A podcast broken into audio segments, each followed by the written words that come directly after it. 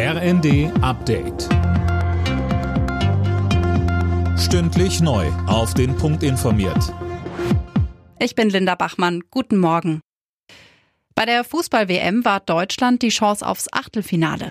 Gegen Spanien holte das DFB-Team immerhin einen Punkt. Nach Rückstand kam die Mannschaft kurz vor Schluss noch durch Füllkrug zum Ausgleich und dem 1:1 Endstand.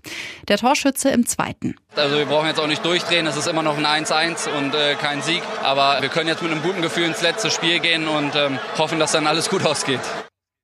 Deutschland bleibt letzter in der Gruppe und muss zum Abschluss auf jeden Fall gegen Costa Rica gewinnen.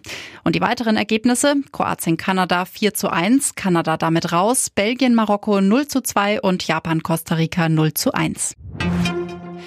Der sogenannte Vaterschaftsurlaub soll im kommenden Jahr auf den Weg gebracht werden. Das hat Bundesfamilienministerin Paus in den Funke-Zeitungen angekündigt. Die zweiwöchige Freistellung nach der Geburt soll demnach im Mutterschutzgesetz verankert werden und 2024 in Kraft treten. Am Wochenende sind erneut ukrainische Städte Ziel russischer Angriffe gewesen. Teile des Landes haben weiter keinen oder nur zeitweise Strom. In der Hauptstadt Kiew steht die Energieversorgung unterdessen fast wieder komplett.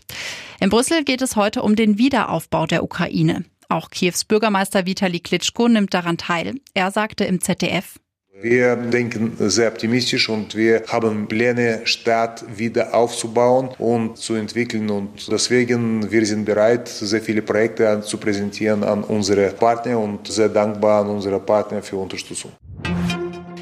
Um die Eindämmung von Plastikmüll geht's von heute an bis Freitag bei einer Konferenz der UNO in Uruguay. Ziel ist ein verbindliches Abkommen, um die Mengen an Einweg- und Mikroplastik drastisch zu reduzieren. Alle Nachrichten auf rnd.de